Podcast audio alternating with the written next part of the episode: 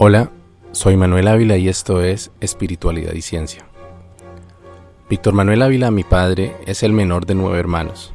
Nació en Paime, una pequeña población del departamento colombiano de Cundinamarca, a 130 kilómetros al norte de Bogotá, y allí vivió su infancia en un periodo turbulento de la historia de Colombia, preludio de lo que sería conocido como la época de la violencia, que tuvo lugar entre 1948 y 1958. No hay certeza sobre las circunstancias exactas que originaron esta sangrienta historia en mi país, pero lo que sí es plenamente aceptado es que fueron promovidas por la rivalidad política y de intereses entre los partidos liberal y conservador. El gobierno de turno provocaba con saña la oposición, empleando discursos fogosos, provocando respuestas como organización de movimientos guerrilleros, grupos paramilitares y corrupción, especialmente en las Fuerzas Armadas estatales. Los enfrentamientos que tuvieron lugar en la época causaron más de 300.000 muertes, más de 8.000 desapariciones y unos 7.6 millones de víctimas en más de 55 años. Mi abuelo, Rafael Jiménez Suárez, quien fuera médico, alcalde de Paime por el Partido Liberal, apareció sin vida cuando mi padre tenía tres años de edad, presumiblemente ahogado al atravesar el río Mancipá, que separa las poblaciones de Tudela y Cuatro Caminos, poblaciones cercanas a su pueblo. Además de la pobreza y las limitaciones propias en la primera mitad del siglo XX, mi padre también tuvo que hacer frente a la angustia provocada por la persecución de que era objeto la familia por su origen liberal. Temía ser agredido por los chulavitas o bandas paramilitares del Partido Conservador que vagaban por los caminos veredales de la región y que él debía transitar para hacerle los mandados a mi abuela. Muchas veces estos delincuentes amenazaban con entrar al pueblo, lo que causaba zozobra en los habitantes quienes temían por sus vidas y sus bienes. Con frecuencia ocurrían matanzas en el campo, por lo que mi padre era testigo de primera mano de la llegada al pueblo de campesinos con los cadáveres de sus familiares o vecinos. La violencia tocó la vida de la mayoría de las personas que vivían en las zonas rurales de Colombia, pero con más saña en algunas regiones. La animadversión que existía entre liberales y conservadores se mezclaba con corrupción, discursos provocadores y ocasionalmente con peleas a puño limpio entre personajes de las clases sociales más altas, quienes se encargaban de contagiar odio y miedo al pueblo, con la colaboración de algunos sacerdotes desde los púlpitos. En las comunidades rurales, ese resentimiento se traducía en masacres, incendios de casas, violaciones y otras acciones brutales. Siendo muy niño, Cuenta mi padre, escuchó la historia de una mujer liberal embarazada a quien su esposo le abrió el vientre y le extrajo el feto para decapitarlo, porque creía que en su ausencia había estado con un conservador. No vaya a ser que nazca otro hijo de puta godo, habría dicho como epílogo del macabro acto. Diferenciar a qué partido pertenecían las víctimas de la violencia era imposible.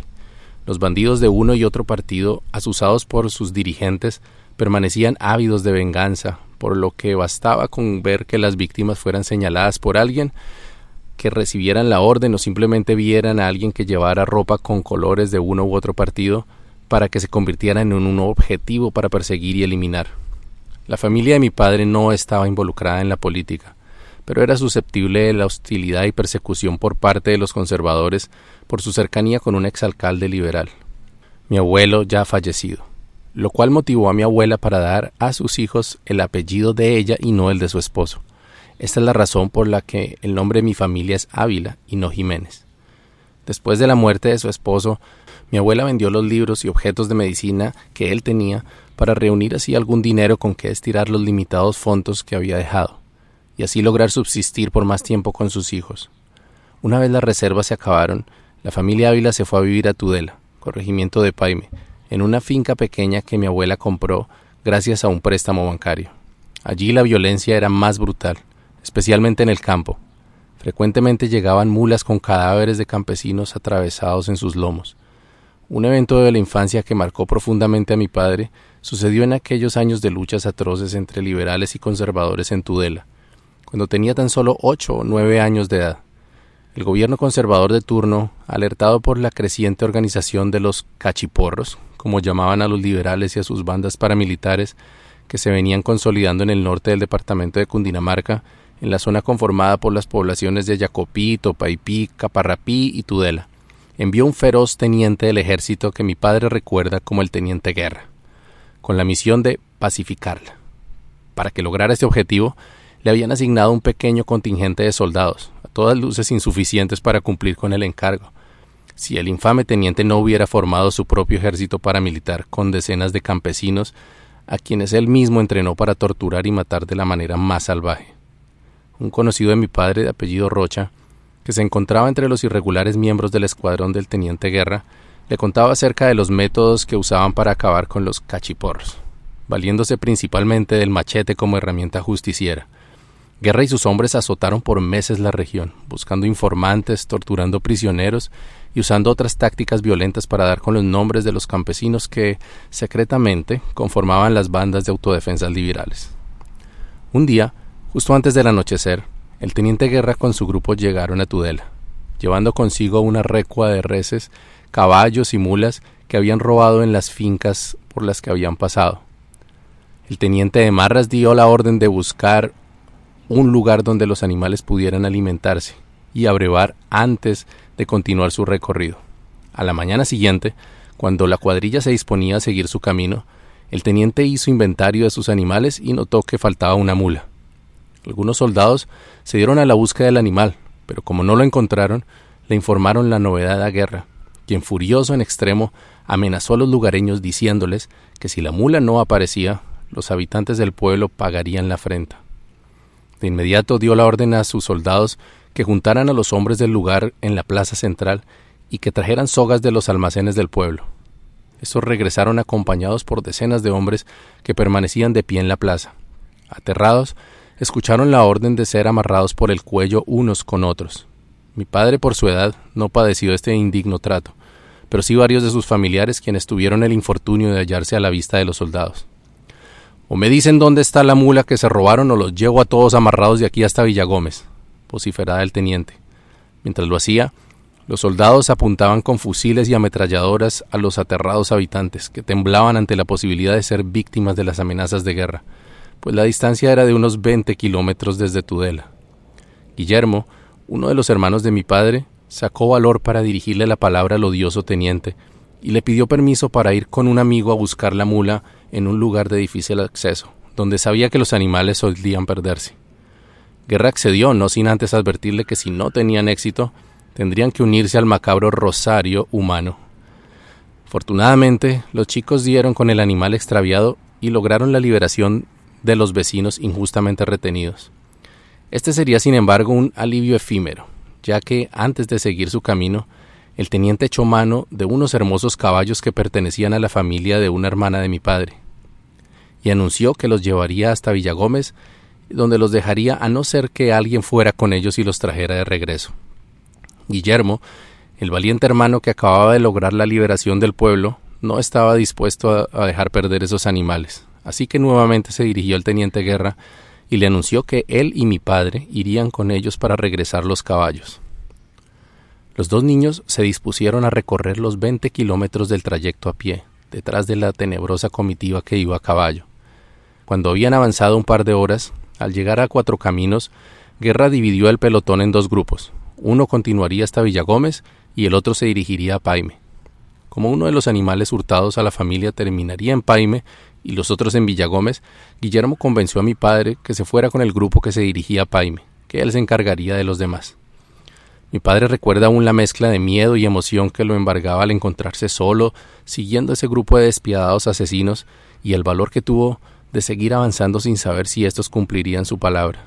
El reclutamiento de niños para la lucha armada era una práctica común en ese entonces y que aún continúa, en el siglo XXI, por parte de los grupos armados ilegales en Colombia. Afortunadamente, esta no fue la suerte de mi padre, ya que pudo regresar triunfante con el caballo del esposo de su hermana. Antes de llegar a Tudela, se encontró con Guillermo, quien lucía imponente sobre una reluciente silla montada en uno de los caballos que se había llevado el teniente Guerra. Al preguntarle a mi padre por la silla, él le dijo, me la regaló el teniente por haber tenido la valentía de irme con ellos. Cuando mi padre relató esta historia, me contó el orgullo que para él significó no haberse rendido ante su propio miedo y haber sido capaz de sobreponerse para proteger los bienes de la familia. El miedo a la violencia del ser humano y la necesidad de enfrentarlo para impedir la injusticia serían dos fuerzas muy grandes en su vida. Los episodios aquí narrados junto con otros muchos que tuvo que vivir, se convirtieron en las pesadillas tormentosas que lo persiguen hasta este momento de su vida. Con frecuencia, en la noche tiene sueños vívidos en los que grita que lo van a matar, pelea con ladrones, actúa como matando animales o pide que agarren algún bandido. De igual manera, ha tenido que vivir acompañado del miedo, a veces irracional, de peligrosos hechos que acechan en cada esquina. Juzgo que la causa es la persecución de la que fue víctima su familia. El miedo se convirtió en una impronta de su personalidad. Por muchos años asumió el rol de protector y vigilante de sus seres queridos, una labor ardua que le sustraería el gozo de la vida, que mayormente estuvo lejos de las penurias de su infancia y en cambio sí, llena de amor y bienestar. Su valor para enfrentarse a la violencia experimentada en episodios como el del relato anterior dotó a mi padre de la capacidad de confrontar la injusticia a pesar del miedo, algo sin duda admirable pero también peligroso, como quedaría en evidencia varias décadas más tarde, cuando con más de 70 años de edad opuso resistencia a un robo a mano armada que le hicieron cerca de su casa, cuando acababa de retirar una fuerte suma de dinero de una entidad bancaria. Mi padre forcejeó con uno de los asaltantes defendiendo la chaqueta donde llevaba el dinero, a pesar de ser el blanco de un arma de fuego. Los bandidos lograron arrebatarle la prenda y abrieron fuego durante su vida, sin herir a ninguno de mis padres. Cabe destacar que muchas personas en Colombia han perdido la vida durante experiencias como esta, así que mis padres tuvieron suerte de resultar ilesos, al menos físicamente. Para ambos representó un trauma psicológico del que mi madre se repuso rápidamente haciendo uso de su usual positivismo, pero que para mi padre el evento significó la materialización de esos sueños lúgubres de antaño y la manifestación de episodios de ansiedad y luego síntomas de la enfermedad de Parkinson que desde entonces lo acompaña. No es menos cierto que la valentía de mi padre también puso salvo a la familia en varias ocasiones, no defendiéndonos de eventos violentos como los que él tuvo que vivir, sino utilizándola para sobreponerse a sus propios vicios, como el cigarrillo antes de mi nacimiento, el licor cuando notó que le estaba siendo agresivo con su esposa y el afán del dinero fácil que lo acechó y que causaría la muerte a varios integrantes de su familia. Pero volvamos a los años 40. La familia de mi padre vivió cinco años en Tudela porque mi abuela resolvió vender la finca y regresar a Paime, donde ella y sus hijos con la ayuda de los presos de la cárcel municipal construyeron una vivienda. Residir en un municipio violento significaba vivir en constante zozobra. Frecuentemente daban alertas de la presencia de los chulavitas en el pueblo, por lo que las mujeres y los niños corrían a esconderse y pasaban noches enteras entre los guaduales cerca al río. Los hombres eran los encargados de cuidar las entradas del pueblo, armados con sus machetes. Hay una canción del folclore colombiano que se llama ¿A quién engañas abuelo? que narra una historia similar a esta. Me dice Chucho el arriero, el que vive en los cañales, que a unos los matan por godos y a otros por liberales. Pero eso qué importa, abuelo. Entonces, ¿qué es lo que vale? Mis taitas eran tan buenos, a nadie le hicieron males. Solo una cosa comprendo, que ante Dios somos iguales. Aparecen en elecciones esos que llaman caudillos, que andan prometiendo escuelas y puentes donde no hay ríos, y al alma del campesino llega el codolor partidizo. Entonces aprende a odiar hasta quien fue su buen vecino, todo por esos malditos politiqueros de oficio. La violencia bipartidista, que ya estaba desbordada en buena parte del país, estaba a punto de agravarse aún más con el asesinato de Jorge Eliezer Gaitán, candidato liberal a la presidencia de la República, a manos de un pobre desgraciado el 9 de abril de 1948, en la esquina de la avenida Jiménez con carrera séptima, en Bogotá, según algunas teorías por encargo de la CIA y apoyo del gobierno conservador de Mariano Espina Pérez. Este hecho desató la rabia de cientos de simpatizantes de Gaitán, quienes rápidamente dieron con Juan Roa Sierra, autor material del asesinato, a quien lincharon y arrastraron hasta las escalinatas del Palacio Presidencial. Allí se siguieron congregando los enfurecidos seguidores del caudillo caído, ante la posibilidad de un levantamiento popular, el gobierno de Ospina Pérez reprimió violentamente las protestas. El choque de manifestantes con las Fuerzas Armadas desató tal caos que culminó con saqueos e incendios en la mayor parte del centro de la ciudad. A esos acontecimientos se les conocería en adelante como el Bogotazo. Niño trabajador. La pobreza reinaba en el hogar de mi padre, situación por la que él y sus hermanos debían ir donde familiares y amigos en busca de mercado y comida.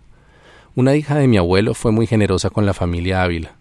Mi padre recuerda que a pesar de la situación de pobreza por la que atravesaban, la familia conservaba la dignidad que le otorgaba el hecho de que mi abuelo hubiese sido médico y alcalde. Las amistades, especialmente de mi abuela, eran las más prestantes de la comarca. Que no se nos note la pobreza, solía decir mi abuela, quien se esmeraba mucho en las buenas maneras y presentación personal de sus hijos. La situación tanto de violencia como de pobreza se hizo insostenible en Paime, así que mi abuela tomó la decisión de enviar a mi padre a la casa de una amiga suya que vivía en Bogotá, tal como millones de campesinos tendrían que hacerlo en las décadas posteriores, mi padre emigró a la gran ciudad en 1949, pasado un año del asesinato de Gaitán, por lo que pudo evidenciar los estragos de la violencia desatada durante el Bogotazo. Viviendo en Bogotá, mi padre se vio obligado a asumir cualquier trabajo que fuera capaz de realizar, repartidor de productos en la plaza de mercado, aseador en una carnicería donde llevaba domicilios, ayudante en una panadería, cuidador de una finca lechera, almacenista, telefonista y hasta obrero de construcción.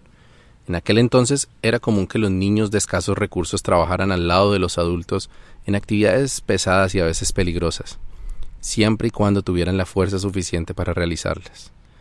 En esa época, el centro de Bogotá ya estaba habitado mayormente por personas trabajadores y honestas, pero en algunas zonas como en la que llegó a vivir mi padre, era común la ocurrencia de robos, peleas, presencia de prostitución y otros problemas típicos de las zonas más populosas en una metrópolis en formación. No era el mejor ambiente para un niño, pero los consejos y valores infundidos por mi abuela lo mantuvieron lejos de actividades delictivas, no así del alcohol y del cigarrillo, que desde muy temprana edad lo cautivaron y serían por muchos años una constante prueba para su fuerza de voluntad. A pesar de los esfuerzos cotidianos, la situación económica de mi familia no mejoraba.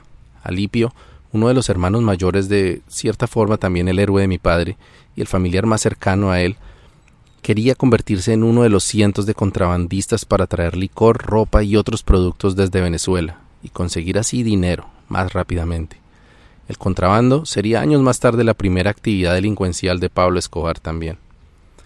El joven Alipio ya conocía los contactos necesarios entre los funcionarios de aduanas y las tácticas para contrabandear todo tipo de productos sin ser descubierto así que invitó a mi padre a asociarse con él para esta actividad.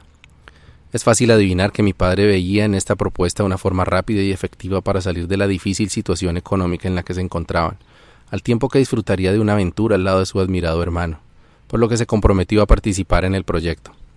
El plan nunca se materializó, porque Leticia, una de las hermanas de mi padre, junto con su esposo Octavio, se encargaron de disuadirlo de semejante insensatez, preparando sus mejores argumentos para lograrlo. Como para poder ingresar a Venezuela mi padre debía tener libreta militar y no la había solicitado, lo invitaron a su casa en Junín, Cundinamarca, con la excusa de ayudarlo a resolver su situación militar antes de embarcarse hacia el vecino país. Mi padre aceptó gustoso la ayuda y viajó a Junín para recibir la prometida ayuda. Cuando llegó, efectivamente encontró una mano tendida, pero el ofrecimiento era diferente que cancelara su viaje a Venezuela y en cambio le ayudarían a validar sus estudios de primaria y lo apoyarían para aplicar para una beca en la escuela normal para hacer sus estudios de secundaria. Además, le brindarían protección, compañía y el apoyo necesario para que se convirtiera en maestro rural. Como si fuera poco, le ayudarían en la consecución de la libreta militar, con los contactos influyentes de su cuñado. El plan funcionó, mi padre no pudo rechazar semejante oferta por lo que terminó viviendo con Leticia, Octavio y sus cuatro hijas en Junín. Allí cursó cuatro años de educación secundaria que necesitaba para convertirse en maestro rural. Fueron años difíciles para un joven que ya estaba acostumbrado a conquistar, beber, fumar, además de irse de vez en cuando a los puños. Pero se veía obligado a honrar la confianza de Octavio y la de su hermana. Con el beneplácito de mi abuela, mi padre cumplió cabalmente con la palabra empeñada y abandonó la idea de contrabandear, dejó los vicios y se dedicó a estudiar. Ya en la normal, a mi padre se le dificultaba mucho cumplir las estrictas reglas que le imponían los religiosos que dirigían la institución educativa, y a aceptar la autoridad de los maestros tan solo un poco mayores que él. Tuvo problemas con uno de ellos a quien, por esas casualidades de la vida, también le interesaba una jovencita que mi padre frecuentaba. Cierto día, al llegar al colegio luego de haberse ausentado sin permiso, se encontró en la puerta con el docente en cuestión, quien lo estaba esperando. Ante el llamado de atención y la amenaza de hacerlo expulsar, mi padre furioso se le enfrentó, por lo que fue remitido a la rectoría donde el sacerdote encargado le reprochó su actuación. le sacó en cara la beca y lo suspendió por 15 días. Este hecho casi termina por frustrar su carrera como docente. A pesar de la malquerencia de los sacerdotes que regían el colegio y de los profesores, mi padre se había ganado el respeto y el afecto de sus compañeros, que lo admiraban por su franqueza y espíritu solidario. También los estudiantes a quienes mi padre enseñó en prácticas docentes lo respetaban y lo querían. Desarrolló talento y amor por la enseñanza y habilidad tanto para escuchar como para asesorar a las personas necesitadas. Tanto así que mi padre llegó a contemplar la posibilidad de convertirse en sacerdote, para ejercer de esta manera el servicio a la comunidad, y probablemente hacerlo de mejor manera que esos clérigos retrógrados que había conocido. Algunos de los cuadres proclamaban, por ejemplo, que ningún liberal podía llamarse cristiano. Creo que es también el origen de mi propio interés por hacer algo significativo por los demás.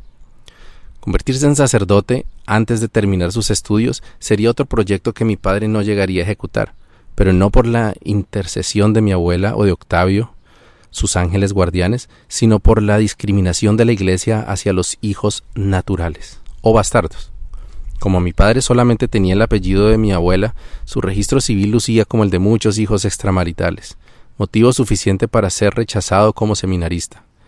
Viendo en retrospectiva y conociendo que mi padre la pasó muy bien en compañía de las damas en los años posteriores, me atrevo a dudar de su constancia en el apostolado clerical. La historia de Pulgarcito.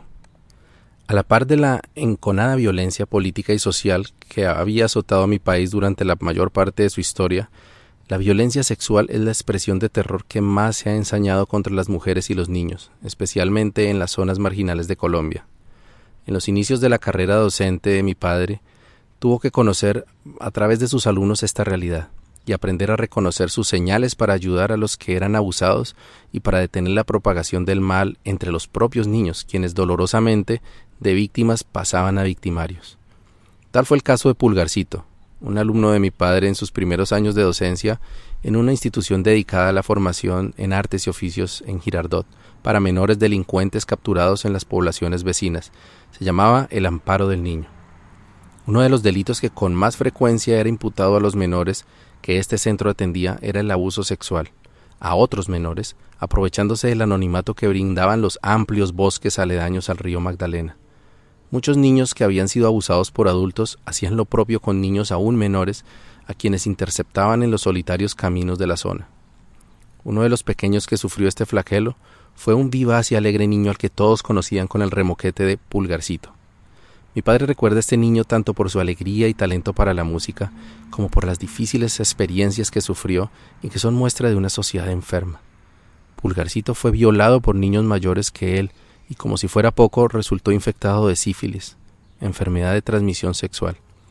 La infección se propagó a sus órganos internos causando fallas renales y otros problemas que pusieron a Pulgarcito al borde de la muerte. Mi padre junto con otros docentes asumieron el cuidado del niño durante varios días y noches, proporcionándole los medicamentos y cuidados necesarios hasta que felizmente logró su recuperación total. Lo anterior no sería, sin embargo, la última vez que Pulgarcito tuviera que escabullirse de las garras de la muerte. Durante un paseo al río Magdalena, los maestros que estaban al cuidado de los menores, incluyendo a mi padre, advirtieron a quienes no sabían nadar que se mantuvieran en la orilla lejos de las fuertes corrientes del caudaloso río. Pulgarcito era uno de los menores que no sabía nadar, por eso se alarmaron cuando no lo encontraron a la orilla del río. Se dieron a la búsqueda del niño y finalmente lograron verlo cuando se aproximaba a la orilla, desde el centro del río. Mi padre lo ayudó a salir a la orilla para que se recompusiera, y luego preguntarle por qué había dicho que no sabía nadar. Ante la pregunta, él contestó Aprendí ahorita, es que José me empujó desde aquella piedra. Una historia con final jocoso que pudo haber terminado en tragedia, en que además muestra la despiadada ley de la selva que vivían y aún viven los niños en zonas marginales de Colombia. Muchas historias como esta también formaron en mi padre una aguda desconfianza por la naturaleza humana, que él consideraba proclive a la maldad y el desenfreno. Piensa mal y acertarás es uno de sus refranes más frecuentes, sobre todo cuando se trata de los instintos sexuales. Dicha desconfianza no era solamente hacia los desconocidos, sino incluso hacia él mismo, y más adelante hacia mí, su hijo. Como hombres, portadores de ese pecado original o semilla de maldad que podía florar al menor descuido. Esta desconfianza se convertiría mucho más tarde en determinante de mi camino espiritual y algunas de las pruebas que juntos tuvimos que enfrentar, pero eso es parte de otro capítulo de este libro. La revolución. No habiendo logrado ser sacerdote, algo que de todas formas habría sido un reto teniendo en cuenta el romanticismo de mi padre, se convirtió en maestro rural de primaria en medio de la revolución política y cultural de los años 60. Estos años de agitación merecen un breve contexto. En aquel entonces, América Latina se había convertido en campo de batalla ideológico de la Guerra Fría, donde se libraba una lucha entre un gobierno de derecha opresivo y religioso y un ala de izquierda formada por tres grupos revolucionarios alzados en armas, un par de partidos comunistas y la mayoría de los sindicatos obreros. Al igual que en la mayoría de los países occidentales, en Colombia, siendo una democracia representativa, los ciudadanos van a las urnas cada cuatro años a votar para elegir un presidente que, como en la mayoría de los países, es el jefe del poder ejecutivo del Estado. Los candidatos presidenciales durante la mayor parte del siglo XX pertenecieron siempre al Partido Liberal centroizquierda o conservador derecha. Ambas facciones han sido dirigidas desde el inicio de la República por hombres blancos pertenecientes a familias prestantes, por lo general terratenientes, descendientes de los señores feudales españoles a quienes pertenecía la mayor parte del país desde la colonia hasta principios del siglo XIX. El status quo político era apoyado con firmeza por la Iglesia católica, porque le permitía gozar de un enorme poder en la política, la educación, la salud y en la sociedad misma, en un país donde para entonces el 90% de la población se identificaba como católica, apostólica y romana. Este poder aseguraba que la mayoría de los ciudadanos no se atreverían a desafiar el orden reinante. Sin embargo, las cosas estaban a punto de cambiar gracias a la influencia de pensadores y filósofos comunistas de Rusia y China, pero en mayor medida gracias al entusiasmo generado por la Revolución cubana de 1953, que atrajo hasta sacerdotes católicos, como el sacerdote español Domingo Laín y el colombiano Camilo Torres, uno de los inspiradores de la teología de la liberación y autor de la frase si Jesús estuviera vivo, sería guerrillero. La promesa comunista de igualdad y justicia para los pobres, más el levantamiento de los oprimidos, el proletariado, resonó con fuerza en la mente de los campesinos que habían salido del campo y sufrían el rigor de la pobreza y la exclusión en los barrios más pobres y marginales de la ciudad. Asimismo, entusiasmaba a los indígenas y agricultores, quienes en mayor medida sufrían la violencia del campo, las imágenes de campesinos armados entrando triunfales a La Habana motivó a cientos de trabajadores, estudiantes y líderes comunitarios a irse a las montañas y selvas de Colombia para levantarse en armas contra el establecimiento. Entre 1964 y 1967 se formaron tres grupos guerrilleros en Colombia, las FARC, el ELN y el EPL. El primero de ellos, apoyado por la Unión Soviética Socialista, el segundo por la Cuba marxista y el tercero por la China maoísta. Según la historia oficial, la Guerra Fría fue una tensión política e ideológica en la que no se disparó una sola bala, pero nada podría estar más lejos de la verdad. Tal vez la Unión Soviética y los Estados Unidos nunca llegaron a participar en una confrontación militar, pero ambas potencias alimentaron un sinnúmero de luchas armadas en Medio Oriente, África y América Latina, las que produjeron ríos de sangre que aún hoy día siguen corriendo. En Colombia, los grupos guerrilleros recibieron entrenamiento, armas y dinero de la Unión Soviética, y las fuerzas militares y paramilitares del gobierno colombiano consiguieron lo propio por parte de los Estados Unidos. En este contexto, los grupos de izquierda desplegaron su doctrina en las ciudades, atrayendo a los segmentos de población más receptivos, como los jóvenes y la clase obrera, en las universidades y los sindicatos, mientras la extrema derecha utilizaba la iglesia, el ejército y la policía secreta para neutralizar todo lo que oliera izquierda como decimos en Colombia, a las buenas o a las malas. Uno de los gremios que mostraba una mayor simpatía y militancia en torno a los preceptos socialistas era el de los docentes oficiales, mientras que los maestros de escuelas privadas eran menos combativos o guardaban lealtad a sus empleadores. La mayoría de los maestros de colegios públicos eran personas educadas, provenientes de clases sociales menos favorecidas, bien organizados y dispuestos a luchar por la dignidad de su oficio y de la comunidad educativa en general. En 1963, con este complicado contexto como fondo, mi padre fue ubicado en una escuela en Bogotá. Allí no solo comenzó su carrera como educador, sino que a la par ejercía otro oficio que había encontrado también gratificante, representando a sus compañeros de trabajo ante el sindicato de maestros del distrito, la Asociación Distrital de Educadores, o ADE. Era uno de los sindicatos más beligerantes de Colombia y, como dije anteriormente, una organización ideológicamente inclinada hacia la izquierda. Aparte de las enseñanzas de matemáticas, ciencias sociales y demás, mi padre escuchaba las quejas y reclamos de sus compañeros y los representaba en las asambleas que la ADE sostenía todos los meses. Los maestros también pasaban largas horas entre clases y después de sus reuniones discutiendo los asuntos políticos del país, a veces al compás de los acordes revolucionarios de Silvio Rodríguez o Ana y Jaime, y durante esas conversaciones muchos de ellos profesaban su lealtad hacia los partidos comunistas, que luchaban para ganar representación política, pero otros no dudaban en expresar simpatía por alguno de los grupos guerrilleros que peleaban en las montañas de Colombia.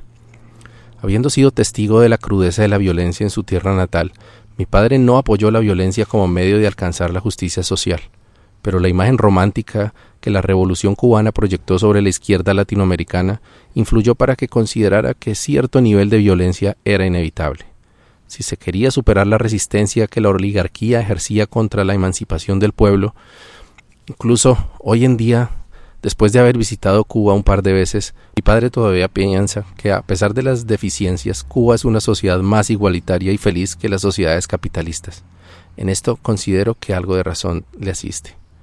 No obstante, como Colombia no es Cuba, después de años de rebelión armada, ninguno de los tres grupos guerrilleros más importantes, porque había otras guerrillas menores, ha logrado desestabilizar el Estado de Derecho. Todos ellos ya habían dado muestra de signos de corrupción y excesos, y además de otros problemas que condujeron a la decadencia del movimiento guerrillero en el país, el que se convirtió en un collage de microestados enquistados en el mapa de Colombia, en el que adoptaban variantes de esquemas comunistas y socialistas, a la vez que ejecutaban negocios turbios como narcotráfico, extorsión, secuestro y contrabando. A pesar de su admiración por Cuba y su lealtad por el manifiesto comunista, mi padre se abstuvo de apoyar a los grupos rebeldes armados, hasta que apareció el M-19. El movimiento 19 de abril fue un movimiento guerrillero que nació en la segunda mitad de la década de los 70, que logró obtener un importante apoyo popular en las ciudades, sobre todo en la clase media trabajadora. Su atractivo, en gran medida, era su conformación por intelectuales y su aproximación moderada a la violencia, algo que se acabó de tajo en 1985 cuando el grupo guerrillero ejecutó la toma militar del Palacio de Justicia, evento que causó 98 muertes y que selló la unión entre capos de la droga y las guerrillas. El M-19, o el M, como la gente los llamaba cariñosamente, robaba camiones de leche para repartir el producto entre los pobres. Ejecutó el robo de la espada del libertador Simón Bolívar, proclamando que la misión de liberar a Colombia de la opresión estaba ahora en manos del pueblo, además de la ejecución de otros actos simbólicos que hicieron merecedores a los guerrilleros del afecto del pueblo. Muchos maestros, filósofos, estudiantes y trabajadores dieron un viraje a sus vidas para luchar por sus ideales en las filas de la guerrilla. Algunos de ellos lo hicieron tomando las armas en las montañas, pero otros se quedaron en la ciudad como ideólogos, reclutadores o asistentes en las acciones militares urbanas del movimiento. Para 1976, mi padre era ya un líder muy conocido en el sindicato distrital y había participado en algunas asambleas políticas con los comandos urbanos del ELN y el M-19. En ese momento, cerca de cumplir 40 años y sin planes de formar una familia, mi padre pensó que su vocación de ayudar a los demás encontraría lugar alistándose en ese movimiento revolucionario. Mi padre estaba inquieto porque había sido invitado para ingresar a la guerrilla, así que resolvió comentárselo a su querido mentor Octavio González, que hacía tiempo estaba preocupado por los asiduos encuentros que sostenía con una maestra reconocida activista del M-19.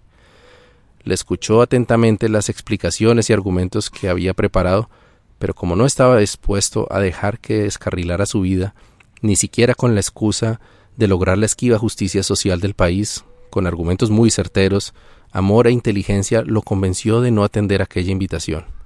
Algo similar a lo que había hecho casi veinte años antes para disuadirlo de convertirse en contrabandista en la frontera con Venezuela.